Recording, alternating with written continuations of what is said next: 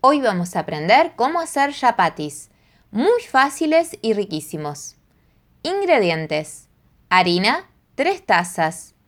Agua, algo menos de una taza de agua. Sal, una cucharadita. Aceite, 2 cucharadas. Preparación.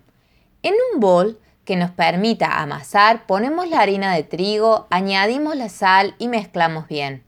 Después echamos las dos cucharadas de aceite, puede ser de oliva o aceite vegetal. Mezclamos todo. Vamos añadiendo la taza de agua mientras amasamos. Debe quedar una masa suave y homogénea, que no se pegue a las manos.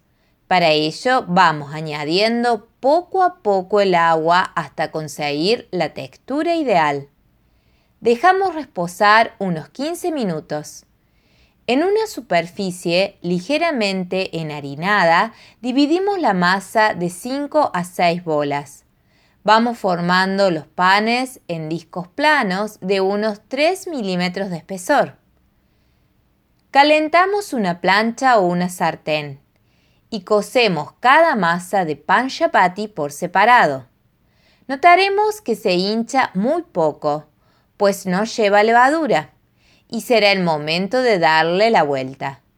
Al pan chapati le quedará pequeñas zonas más tostadas.